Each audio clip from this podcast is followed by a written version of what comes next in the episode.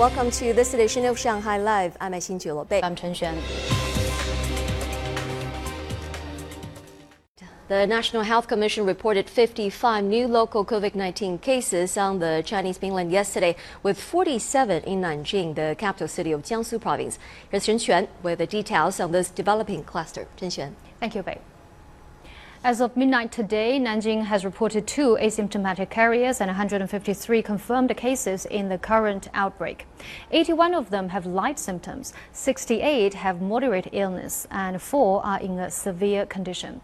Suqian City has reported two cases, both have moderate symptoms. Nanjing officials said most of the new cases were found through testing of key contact groups. Lukou community, where the airport is, has started a fourth round of nucleic acid testing. We found most of the new cases were from the airport or surrounding areas. We have also discovered multiple community clusters passing around. Nanjing's Health Commission asked people to avoid gatherings and protect themselves. More than 2,300 pharmacies in the city were asked to stop selling antibiotics, fever, and cough medications. The city now has four high risk and 42 medium risk areas. Gulou District suspended the operation of public venues, including 11 cinemas, 54 internet cafes, and 43 sports venues. Tutoring and summer day care services have also been suspended. Supermarkets and farmers markets will stay open with limits on the number of people allowed in at one time. And similar measures were put in place in Qinhuai District and Jiangbei New area earlier this week. Doctors say the cluster is the Delta variant, a mutant strain that spreads faster and generates higher viral loads in a patient. People had milder symptoms at the onset of infection, leading to delays in hospitalization. A smaller percentage of people had fever at the onset of infection with the Delta variant. Some had minor muscle soreness, fatigue, or loss of smell. Others had no symptoms at all. Based on that, we ask people to get checked if they have a sore throat, fatigue, minor digestive tract symptoms, or loss of smell or taste. Outside Nanjing, the cluster has infected 170 people in nine cities from five provinces. The city of Yangzhou in Jiangsu province found a positive individual last night through tests on people who had just arrived from Nanjing.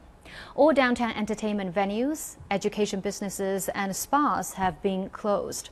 Three carriers in Dalian, Liaoning province, and another one diagnosed on a different day in the city were found to have been to the same theater on July 22nd in the city of Zhangjiajie in Hunan province. Zhang Jiajie has categorized everyone who was at the theater that night as high risk contacts. In Sichuan, three new local cases emerged in Chengdu, a family of three who had traveled to Hunan within the past 10 days. They returned to Chengdu on Sunday. Each one is now in a stable condition at a hospital. The International Monetary Fund announced yesterday that it was maintaining its global economic growth forecast of 6% for this year, but warned of an increasingly uneven recovery around the world as the gap between rich and poor countries widens amid the pandemic. The IMF puts China's 2021 growth at 8.4%, up 0.3 percentage points from its January forecast. Its projection for China's economic expansion for 2022 remains unchanged at 5.6%. The fund said in its report that while the global economy is apparently on firmer ground, recovery would come across as divergent amid high uncertainty caused by the pandemic. In China, effective containment measures, a forceful public investment response, and central bank liquidity have led to a strong recovery. China's women's three-on-three basketball team won a bronze medal tonight at the Tokyo Olympic Games, defeating France 16 to 14. The sport is making its Olympic debut at the Tokyo Games.